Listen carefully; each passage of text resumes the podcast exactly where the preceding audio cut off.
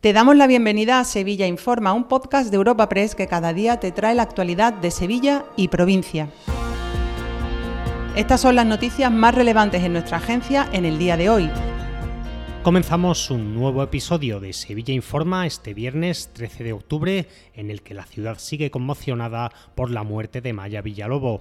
Hablamos de la joven hispalense de doble nacionalidad hispano-israelí, víctima mortal del ataque terrorista de Hamas contra Israel.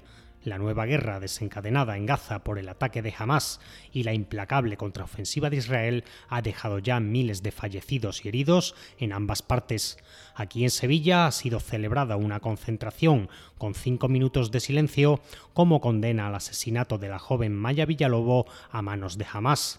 El acto ha contado con la participación de familiares de la joven, que estaba haciendo el servicio militar en Israel en el momento del ataque terrorista. Escuchamos a José María Villalobo, tío de Maya. Una cría con 19 años que era así, linda, tal. La manda a primera línea de, en Gaza. Es una inconsciencia tremenda, ¿vale? Tenía que haber venido ayer ella de permiso para el cumpleaños del padre del cumpleaños va a ser entierro. No abandonamos la crónica negra, y es que las últimas horas han estado marcadas por los sucesos, especialmente por la muerte de un joven de 19 años en un accidente de tráfico en el polígono Carretera Amarilla. Otros dos muchachos de la misma edad que viajaban con él están hospitalizados. Su pronóstico es muy grave. También en este capítulo se investiga el paradero de Álvaro Prieto, un joven de 18 años, vecino de Córdoba, desaparecido tras dejar la estación de Santa Justa.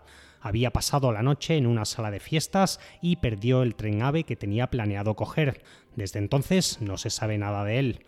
Además, Sevilla ha sido el escenario de varios arrestos por el desmantelamiento de una red de narcotráfico que operaba en el campo de Gibraltar. Lo cuenta Juan Manuel Torres, portavoz de la Policía Nacional. Este grupo criminal contaba con un gran entramado logístico, el cual comenzaba en Portugal, para después ir hasta Marruecos donde recogían la droga y una vez se introducía en España se cargaba en camiones para ser distribuida por países como Francia, Italia o Países Bajos.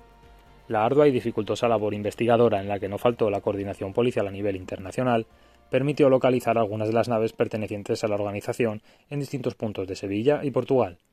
Esta organización utilizaba vehículos tipo turismo que pasaran desapercibidos para hacer de escolta. Ya en el apartado municipal, el Ayuntamiento de Sevilla ha aprobado el convenio mediante el cual asume el cuidado del polémico ficus de la iglesia de San Jacinto. La parroquia intentó talarlo en el verano de 2022 por sus caídas de ramas y su afección arquitectónica a la iglesia. El convenio incluye la apertura al público del compás del templo, aunque no por las noches. Juan de la Rosa es el concejal de urbanismo. El gobierno ha aprobado un acuerdo con la comunidad parroquial de San Jacinto, donde garantizamos la supervivencia del ficus, un ejemplar que a partir de ahora cuidará el Ayuntamiento de Sevilla. Además, Sevilla gana un nuevo espacio público para uso y disfrute de todos los ciudadanos. Este compás de San Jacinto tendrá un amplio horario de apertura tras el convenio aprobado por la Junta de Gobierno. Y en el capítulo de proyectos, la Comisión Municipal de Fiscalización ha debatido la propuesta de que las atarazanas acojan un centro de arte contemporáneo. La idea cuenta con el rechazo frontal de no pocos agentes culturales que reivindican que el monumento albergue contenidos sobre Sevilla, América y la era de los descubrimientos.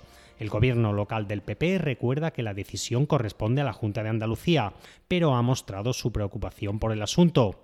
Escuchamos al concejal de Vox, Fernando Rodríguez Galisteo, y al edil del PP, Juan de la Rosa. Inicialmente se aspiraba a que fuera un gran centro cultural que profundizara en la histórica vinculación de Sevilla con América. Sin embargo, ahora el destino de las atarazanas está en el aire. Esto no es el responsable ni en terminar las obras ni en la gestión de los usos del centro cultural. Lo que sí le digo, señor Rodríguez Galisteo, que es una preocupación, ¿cómo no va a ser una preocupación para este equipo de gobierno que terminen esas obras de la Tarazana y qué va a hacerse en las Atarazanas. Y por supuesto que este equipo de gobierno está reuniendo no solo, no solo con ADEPA, con ADEPA también y con vecinos y con todo el Dos apuntes antes del cierre. Un hombre ha sido detenido en los Palacios por robar a repartidores de comida a domicilio y el Premio Nacional de las Letras Luis Landero será el encargado de abrir la nueva edición de la Feria del Libro. Te recordamos que puedes suscribirte y descubrir el resto de episodios de este podcast en nuestra web entrando en europapress.es barra podcast o a través de las principales plataformas de podcasting.